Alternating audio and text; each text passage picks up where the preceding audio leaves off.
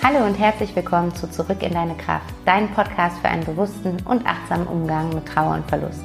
Mein Name ist Vanessa Rippegarten, ich bin systemische Coach, Diplompädagogin und Mama von einem kleinen Sohn und meine Herzensvision ist es, dem Thema Trauer einen Raum zu geben und dir Wege aufzuzeigen, wie du deine Trauer fließen lassen und damit auch spüren kannst, dass du nicht alleine bist. Ich selbst habe 2015 meinen lieben Papa verloren und bin seitdem durch eine intensive und auch echt schmerzhafte Zeit gegangen, die mich aber im Endeffekt immer näher mit mir selbst verbunden hat. Ich möchte dich gerne an meiner Reise teilhaben lassen und dich durch meine Erfahrungen und Wege aus der Trauer heraus inspirieren und unterstützen, damit du auch wieder mehr Lebendigkeit, Leichtigkeit und Kraft in deinem Leben spüren kannst. Denn es ist möglich. Du musst nicht alleine dadurch, Lass uns den Weg einfach gemeinsam gehen. Bevor es jetzt losgeht, habe ich noch eine kleine Ankündigung. Und zwar wird es in diesem Lounge-Monat Dezember ja jede Woche zwei Folgen geben, immer sonntags und mittwochs. Und ab Januar dann ein, immer eine Folge pro Woche. Und für den Lounge-Monat habe ich mir ein kleines Gewinnspiel überlegt. Und zwar kannst du eine 60-minütige Back to Happiness Session mit mir gewinnen, in der du mit mir über deine Verlusterfahrung sprechen kannst, äh, einfach jemanden hast, mit dem du deine Trauer teilen kannst und deine Trauer damit auch durch dich hindurchfließen lassen kannst. Und zusätzlich gibt es auch noch mein Trauer-Journal dazu.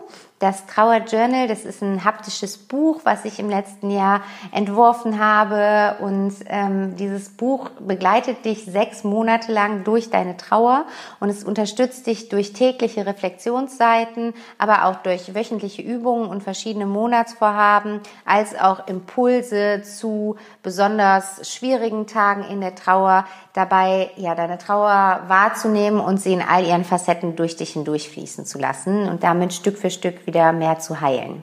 Und du kannst an dem Gewinnspiel ganz einfach teilnehmen, indem du den Podcast abonnierst und mir auf iTunes eine Bewertung dalässt und mir dann davon einen Screenshot schickst, entweder über Instagram an äh, backtohappiness-coaching oder per Mail an vanessa at backtohappiness.de. Ich werde aber alle Infos auch nochmal in die Shownotes packen, dann kannst du es da auf jeden Fall ähm, nachlesen. Und geh dafür einfach auf die Apple Podcast App und dann suchst du dort meinen Podcast. Du kannst im Suchfeld dann einfach eingeben, zurück in deine Kraft und ähm, klick dort dann auf Abonnieren und etwas weiter unten kannst du eine Bewertung ange äh, abgeben. Da kannst du ein paar Sternchen mir hinterlassen und gerne auch was ähm, zu dem Podcast schreiben, ein Feedback geben. Und das war's dann auch schon. Und ähm, ich pack alles ähm, in den Lostopf mit rein, also unabhängig davon, was du in der Bewertung schreibst. Jede Bewertung kommt mit in den Lostopf. Und wie schon gesagt, du findest nochmal alle Informationen zu dem Gewinnspiel in den Shownotes. Und ich freue mich einfach darauf, wenn du mich auf diese Weise unterstützt, dass der Podcast schnell bekannter wird, ähm, damit ich damit einfach noch mehr Menschen in ihrer Trauer erreichen kann und sie damit einfach in ihrer Trauer unterstützen kann. Und genau, jetzt würde ich sagen, jetzt geht's endlich los mit der heutigen Folge. Ich freue mich sehr, dass du wieder eingeschaltet hast. Und heute möchte ich mit dir einmal meinen Weg zu diesem Podcast, zu der Arbeit, die ich heute mache, teilen, wie es dazu kam, dass ich Back to Happiness gegründet habe und ja, mich äh, mit Trauernden austausche und sie mit meiner Arbeit unterstütze. Und ich bin mir noch nicht sicher, wie lange die Folge wird. Ähm, vielleicht mache ich auch gleich zwei draus. Wir schauen einfach mal. Wir starten jetzt einmal rein. Und äh, vielleicht vor Beginn, bevor ich äh, loslege mit meiner Geschichte, ganz kurz. Ähm, ich nehme diese Folge gerade bei uns im Wohnzimmer auf, während mein kleiner Sohn gerade Mittagsschlaf macht. Und wir üben das gerade, dass er einen etwas längeren Mittagsschlaf macht. Deswegen, ich hoffe, dass das jetzt so durchgeht und er uns die Zeit hier gönnt. Ähm, falls du im Hintergrund irgendwelche piepsenden Geräusche hörst, dann ist das das Babyphone. Und ja, wenn es nicht klappt, dann muss ich einfach unterbrechen und mache dann später weiter. Genau. So viel dazu. Ähm, ich habe mich dazu entschieden, heute diese Folge aufzunehmen, weil es passt einfach so gut und es fühlt sich so richtig an, denn heute ist der 20.11.2020 und genau heute ist mein Papa fünf Jahre tot. Ähm, heute ist der Todestag von meinem Papa. Er ist am 20. November 2015 gegen 22 Uhr verstorben. Das ist echt krass, weil ich mich tatsächlich nicht an die genaue Uhrzeit erinnern kann. Aber es war gegen 22 Uhr und ähm, er ist im Kreise seiner Familie, wie man so schön sagt, verstorben. Wir waren alle da. Ähm, er war zwar im Krankenhaus, aber hatte da dann ein Einzelzimmer bekommen. Und ähm, vielleicht ganz kurz, bevor ich die Geschichte, die davor passiert ist, erzähle, hole ich dich einmal in diesen Tag rein, in diesen Todestag. Ähm, genau, er war zu der Zeit schon wieder eine Woche im Krankenhaus und wir haben an dem Morgen des 20. November äh, um Viertel nach sechs einen Anruf bekommen, vielmehr meine Schwester, weil sie die erste Nummer auf der Kontaktliste im Krankenhaus war und ähm, hat da die Nachricht bekommen, dass äh, ja, die Organe versagt haben und wir kommen sollen, um uns zu verabschieden. Ähm, meine Schwester hat dann mich angerufen und ich war tatsächlich auch in äh, Mönchengladbach, das ist der Ort, wo mein Papa gelebt hat. Ähm, ich war da mit meinem Freund ähm, und hatte bei meiner Mutter übernachtet, weil ich die ganze Woche meinen Vater schon in, im Krankenhaus begleitet hatte und auch irgendwie so ein ganz komisches Gefühl hatte und nicht weggehen konnte. Von daher ähm, ja, sind wir aus dem Bett gesprungen und ähm, schnell losgefahren Richtung Krankenhaus. Meine Schwester ist aus Köln gekommen und ähm, neben uns dreien war noch meine Tante, die Schwester von meinem Papa und die Partnerin von ihm waren auch eben noch mit vor Ort. Und ich weiß nicht, ob du die Nachricht ähm, auch bekommen hast, dass du noch kommen kannst, um dich zu verabschieden, falls du eine geliebte äh, Person verloren hast. Aber ich habe in dem Moment gedacht, wir müssen so schnell es geht da sein, weil ich möchte ihn unbedingt noch lebend äh, sehen und ich hatte überhaupt keine Ahnung, kein Zeitgefühl, wie viel Zeit man da hat, äh, um sich zu verabschieden. Und es ist auch bei jedem natürlich unterschiedlich, aber wir sind dahin gerast und ähm, durchs Krankenhaus, durchs menschenleere Krankenhaus morgens um halb sieben gerannt und ähm, in sein Zimmer gestürmt quasi. Und ähm, ich glaube auch, dass wir als Erste da waren. Auch das kann ich tatsächlich nicht mehr genau erinnern. Auf jeden Fall von meiner Schwester, da sie aus Köln kam. Aber ich weiß, ja, ich glaube, wir waren die Ersten. Und wir kamen in dieses Zimmer rein und in dieser Hektik und dieser Panik. Und in diesem Zimmer war eine unglaubliche Ruhe und eine unfassbar schöne Atmosphäre.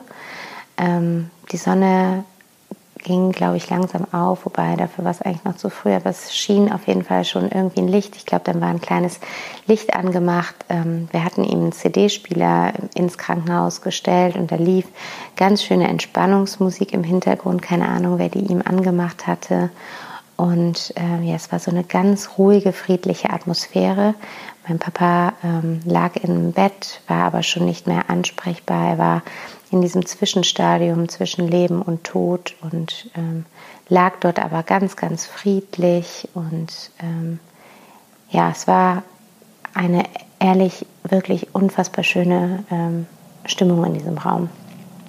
Und ähm, ja, wir hatten dann äh, das große Privileg oder wir haben dieses wunderschöne Geschenk bekommen, dass wir tatsächlich noch den ganzen Tag dort mit ihm sein durften.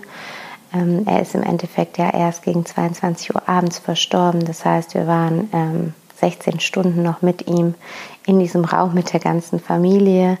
Ähm, konnten halt natürlich nicht mehr mit ihm reden, er war nicht mehr bei Bewusstsein, aber nichtsdestotrotz hat jeder aus der Familie die Chance ergriffen und nochmal Zeit mit ihm alleine verbracht, ihm nochmal alles gesagt, was ähm, er oder sie ihm sagen wollte, ähm, wir haben ihm die Füße massiert, wir haben ihm den Kopf massiert. Wir hatten, kennst du dieses Antennending, diese komischen Kopfmassagestäbe? Ähm, das war tatsächlich auch im Krankenhaus, weil ihm das auch äh, in, in, seiner, in seinem ganzen Jahr der Krankheit sehr gut getan hatte. Ähm, damit haben wir ihm den Kopf massiert. wir haben in Erinnerungen geschwelgt, äh, uns gegenseitig Geschichten aus, aus der gemeinsamen Vergangenheit erzählt. Wir haben die Lieblingslieder von meinem Papa gesungen. Also es war eine, ähm, ein unglaublich schöner Abschied tatsächlich. Ich habe dazu auch einen Blogbeitrag veröffentlicht, den verlinke ich dir mal in den Show Notes.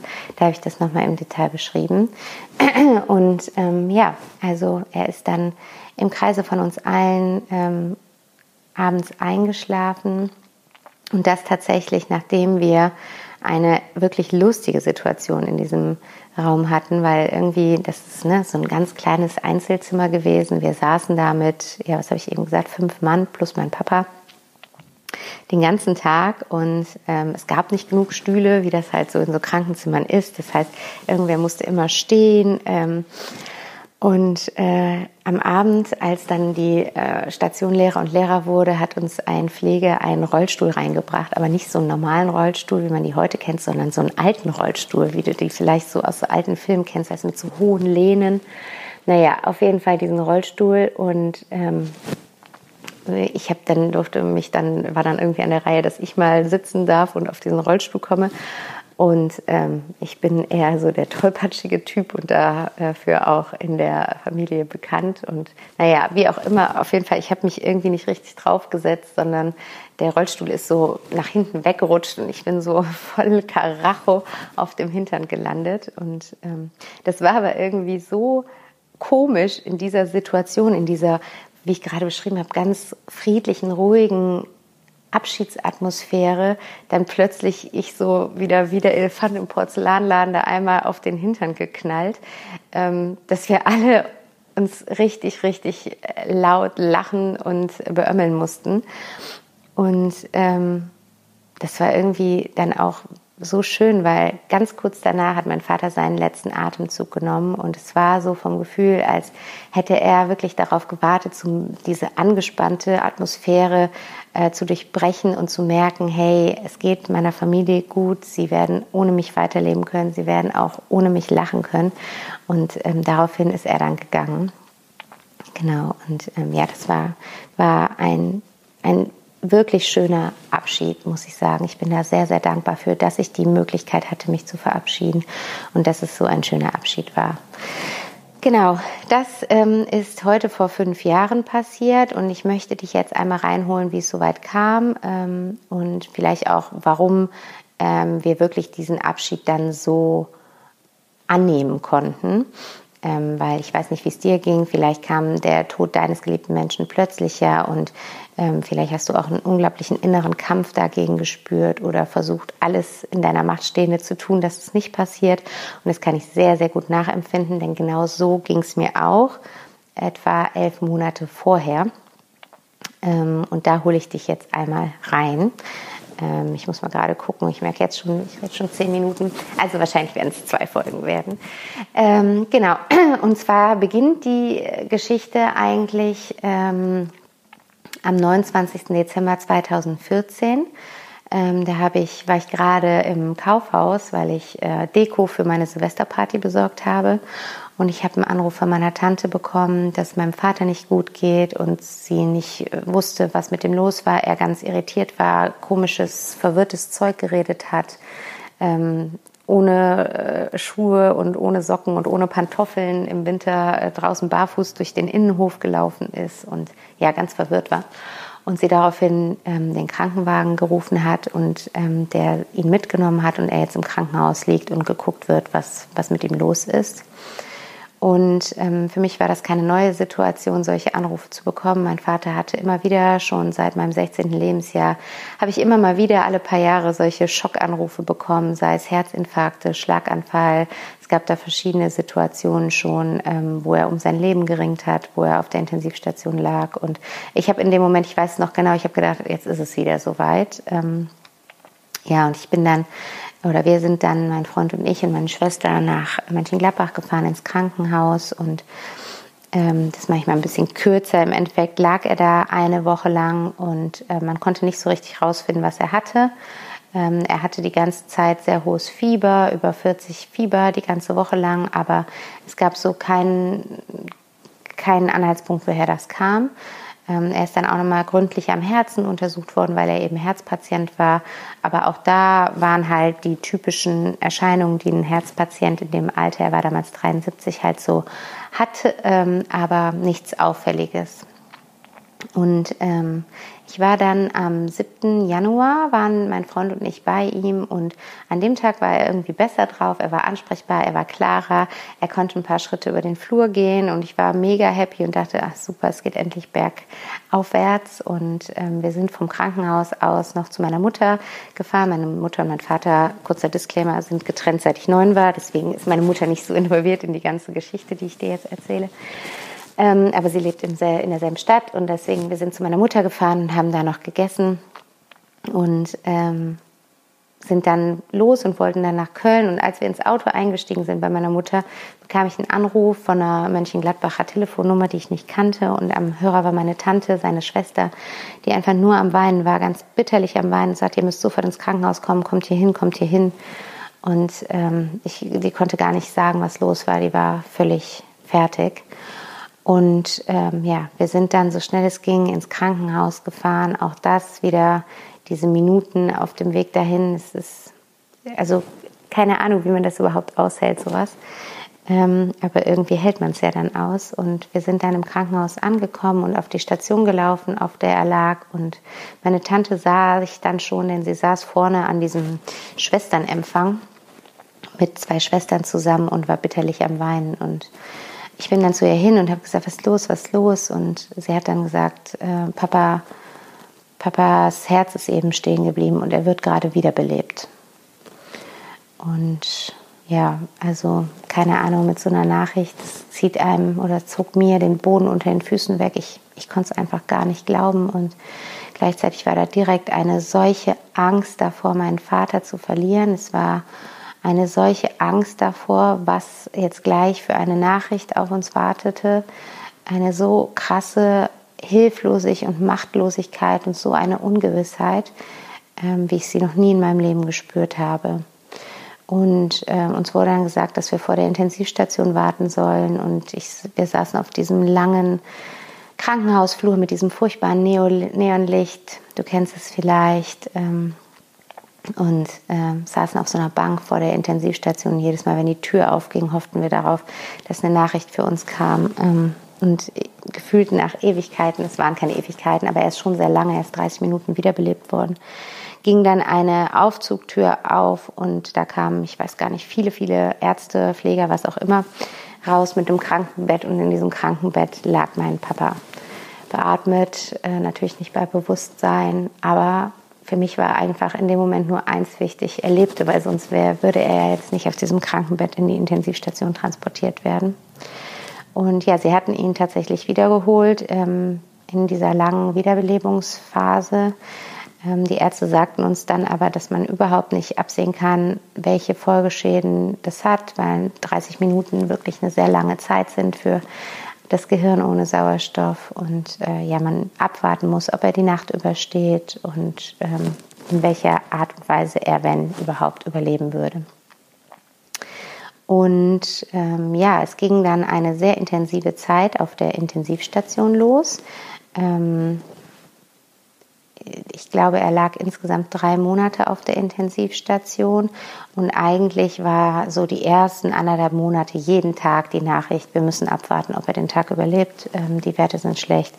Ähm, wir sind mit den Medikamenten am Anschlag. Mehr können wir ihm nicht geben. Äh, wenn, dann muss der Körper sich jetzt selbst berappeln. Und ja, also es war einfach eine unfassbar schreckliche aufreibende, schmerzhafte Zeit. Ähm, mein Vater wurde direkt nach der Wiederbelebung in ein künstliches Koma verlegt und die Organe wurden runtergekühlt. Das macht man wohl, dass der Körper sich von dieser Wiederbelebung erholen kann.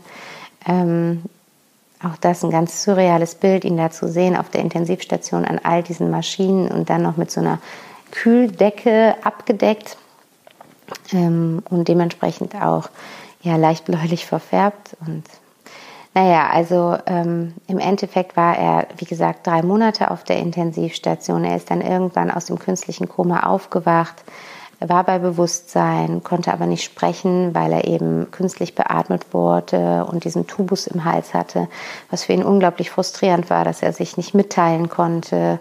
Ähm, er musste, er konnte ja, sich nicht mehr bewegen, großartig. Seine Muskeln hatten komplett abgebaut.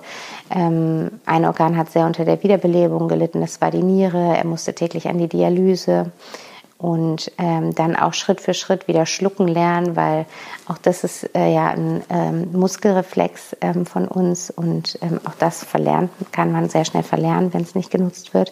Das heißt, er hat dann mit einer Logopädin immer Schlucktraining gemacht ähm, in der Hoffnung, dass er irgendwann nicht mehr künstlich ernährt werden muss, sondern ähm, eben selber wieder essen kann. Genau, und ähm, nach diesen drei Monaten auf der Intensivstation, wo ich bestimmt auch nochmal eine separate Folge zu machen werde, weil das Leben auf einer Intensivstation ist ein ganz eigenes und ich fand es auch sehr, sehr intensiv für uns als Angehörige. Ich weiß, dass ich damals schon nach Möglichkeiten gesucht habe, mich mit anderen Intensivstationen ähm, Patienten, Angehörigen, also Angehörigen von Intensivstationspatienten auszutauschen. Und es gab aber da irgendwie nichts, ähm, weil es ist so eine ganz eigene Welt. Da bleibt die Zeit stehen und dann kommst du raus und das Leben geht weiter. Aber dazu werde ich auf jeden Fall nochmal eine gesonderte Folge machen.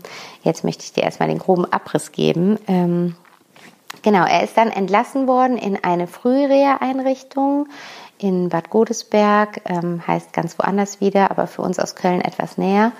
Und ähm, ja, ist dann in diese Frühreha gekommen, ähm, was auch erstmal super schwierig für mich war, weil eine Frühreha ist schon noch so, dass man an viele Geräte angeschlossen ist, aber es ist was ganz anderes als eine Intensivstation. Und wenn man gewöhnt ist, dass dein geliebter Mensch da drei Monate an all diesen Geräten und all diesen Monitore und alles wird getrackt äh, sekündlich und sobald was piepst, kommt jemand reingerannt dann hat es bei mir echte Angst ausgelöst, dass er plötzlich nicht mehr so krass überwacht war wie auf der Intensivstation. Aber es war natürlich auch ein totaler Fortschritt für ihn. Und genau, dann ging eigentlich, ähm, ja, wie lange war das dann? Sieben Monate auf und ab äh, zwischen Reha-Einrichtungen, also Früh-Reha-Einrichtung, Reha-Einrichtung, dann wieder Rückschläge, zurück ins Krankenhaus, wieder zurück auf eine Intensivstation, wieder zurück ins, in die Reha, Geriatrie, ich weiß gar nicht, wo er überall war, in verschiedensten Einrichtungen irgendwo in NRW. Und immer wieder kam eine neue Nachricht. Ähm, aber ja, er hat sich da immer weiter zurück ins Leben gekämpft. Äh, wir an seiner Seite, gerade in der Reha, haben wir viel mit ihm zusammen dafür getan, dass er wieder ähm, ja, Muskulatur aufbaut, dass er wieder lernt zu laufen, zumindest am Rollator. Es war halt alles abgebaut. Ähm, er konnte wieder reden. Ähm, wir haben probiert, mit ihm wieder schreiben zu lernen. Er konnte wieder schlucken, hat wieder gegessen. Ähm, aber nichtsdestotrotz, wenn ich mir heute, wir haben in dieser Zeit sehr, sehr viele Videos ähm, und Fotos gemacht und mir ist es damals in dieser Zeit nicht aufgefallen, weil ich einfach so kämpferisch war in Richtung, ich muss ihn wieder zurück ins Leben kämpfen. Aber er war eigentlich in all dieser Zeit, glaube ich, schon gar nicht mehr da. Die Seele war schon auf dem Weg und ähm, die Augen sind, wenn man sie sich anschaut, schon komplett leer und ohne Ausdruck gewesen. Und ich glaube heute wirklich, dass er diesen Weg für uns gegangen ist, für unsere Familie, weil er damals am Anfang des Jahres gemerkt hat, ähm, die kommen nicht klar, wenn ich jetzt gehe. Gerade als er im Koma lag, haben wir so auf ihn eingeredet, ähm, dass er wieder zurückkehren muss, dass er wiederkommen muss, was wir noch alles gemeinsam erleben wollen. Und ja, ich glaube wirklich, er hat uns dieses Jahr geschenkt, auch wenn er in dem Jahr unglaublich gelitten hat sehr krasse Schmerzen hatte, dann diese, ja, immer in diesen Einrichtungen war, ähm, wo auch häufig überhaupt nicht nett und teils sehr demütigend und erniedrigend mit ihm umgegangen wurde. Ähm, da bin ich ihm ja zutiefst dankbar, dass er uns diese Zeit geschenkt hat. Und ähm, ja, er ist dann tatsächlich im Oktober 2020 als ja, kleiner Pflegefall nach Hause entlassen worden. Wir haben dann seine Wohnung umgebaut, die Wohnung Rollstuhl- und behindertengerecht gemacht und ähm, hatten Pflegedienst organisiert, ähm, der dreimal am Tag kam. Meine Tante, die halt im selben Ort ähm, wohnte, ähm, hat sich sehr, sehr viel um ihn gekümmert. Und wir haben aber auch immer versucht, auch unterhalb der Woche hinzufahren und eben das Wochenende zu übernehmen. Und ähm, ja, final war er dann sechs ähm, Wochen zu Hause und dann kam wieder der Anruf, er ist wieder im Krankenhaus und er war irgendwie, hatte eine ganz gelbe Gesichtsfarbe und zwar hieß es, er hat was mit der Galle. Und so genau, was er genau hatte, ich kann es dir gar nicht sagen, man wusste es auch gar nicht mehr irgendwie. Ähm, auf jeden Fall sind wir dann wieder ins Krankenhaus und ich erinnere mich noch daran, dass die Ärztin ähm, zu meiner Schwester und mir gesagt hat, also wir wissen nicht, was es ist, aber wenn wieder intensivmedizinische Maßnahmen anstehen, würden, äh, möchten Sie, dass wir das alles noch einmal machen? Und dann war für uns klar, nein, auf gar keinen Fall. Also noch einmal ihn durch all diese Torturen zu schicken, war für uns keine Option und es war irgendwie mehr und mehr klar, dass, dass der Körper und die Seele nicht mehr wollten.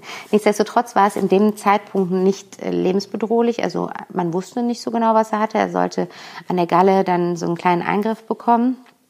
Und ähm, ja, also ich habe immer noch gedacht, nächste Woche kommt er wieder nach Hause und wir machen weiter mit der Physiotherapie und kriegen ihn irgendwie wieder ins Laufen. Ähm, und er war dann in der Woche teils sehr weggetreten, mal einen ganzen Tag schon weg. Und dann aber plötzlich wieder total aufgeblüht, was man ja häufig hört. Also am Tag vor seinem Tod war er richtig klar. Wir haben wunderschön gesprochen. Er hat mir Dinge aus seinem Leben erzählt, die ich noch nicht von ihm wusste. Wir haben uns umarmt. Ich kann diese Umarmung jetzt noch spüren. Also es war ein unfassbar schöner Tag und ähm, abends habe ich dann an seinem Bett gesessen. Ähm, dann am Nachmittag ist dieser Eingriff an der Galle gemacht worden und er kam dann wieder in den, das Zimmer zurück nach diesem Eingriff und ich habe ihn gesehen und habe gedacht, oh Mann, warum hast du dem zugestimmt? Es ist wieder so ein unfassbarer Rückschlag für ihn. Und ich bin dann super, super lange bei ihm geblieben. Ich weiß noch, wir haben Wer wird Millionär geguckt, wobei er eigentlich da auch schon nicht mehr richtig dabei war, was ich aber auf die Narkose des Eingriffs zurückgeführt habe. Und bin dann, glaube ich, um 11 Uhr zu meiner Mutter gefahren. Und ähm, ja, und da kam dann am nächsten Morgen um Viertel nach sechs der Anruf von meiner Schwester. Genau, das ist der grobe Abriss ähm, zu meiner Erfahrung mit Tod und Trauer. Ich habe auch vorher im Leben schon viele liebe Menschen verloren. Meine Oma, meine Patentante, mein Patenonkel, einen Onkel von mir. Ähm, also da, ja, ich bin immer schon mal wieder mit dem Thema Tod konfrontiert worden, aber ähm, vielleicht kennst du das auch. Die Trauer um oder der Verlust eines Elternteils ist für mich gefühlt nochmal was ganz anderes gewesen, weil es ein Stück weit sich wie eine Entwurzelung angefühlt hat. Wenngleich ich es da an diesem 20.11.2015 viel, viel eher akzeptieren konnte als am 7.1.2015. Ähm, das ist es, was ich am Anfang meinte, warum wir uns so ruhig und friedlich und ohne Kampf und Panik von ihm verabschieden konnten. Mm, genau. Und ja, so viel erstmal zu meiner äh, persönlichen Erfahrung mit der Trauer und dem Tod. Wobei mit der Trauer habe ich noch gar nicht viel erzählt. Da mache ich jetzt wirklich noch mal eine separate Folge zu, ähm, wo ich dich ähm, mitnehme in mein Leben nach dem Tod meines Papas, wie es weitergegangen ist, wie ich mit der Trauer umgegangen bin, ähm, wie lange ich in der Trauer wirklich tief, tief drin war und welche ähm, Wege mir im Endeffekt geholfen haben, dann auch wieder zurück in meine Kraft zu kommen. Darum wird es in der nächsten Folge gehen. Und ähm, ja, ich freue mich riesig, dass du jetzt diese 24 Minuten bis zum Ende zugehört hast. Und ähm, ich ähm, möchte unglaublich gerne in den Austausch mit dir kommen und äh, ja auch von deinen Erfahrungen hören. Deswegen freue ich mich sehr, wenn du unter den Post von heute mir einen Kommentar da lässt. Ähm, ja, wie hat dir die Podcast-Folge gefallen? Welche Erfahrungen hast du vielleicht mit ähm, Tod gemacht? Ähm, was macht diese Folge mit dir? Lass uns da einfach austauschen. Ich freue mich sehr, von dir zu hören. Und ich wünsche dir jetzt noch einen wunderschönen Tag. Und ja, du bist nicht allein. Fühl dich gedrückt. Alles Liebe, deine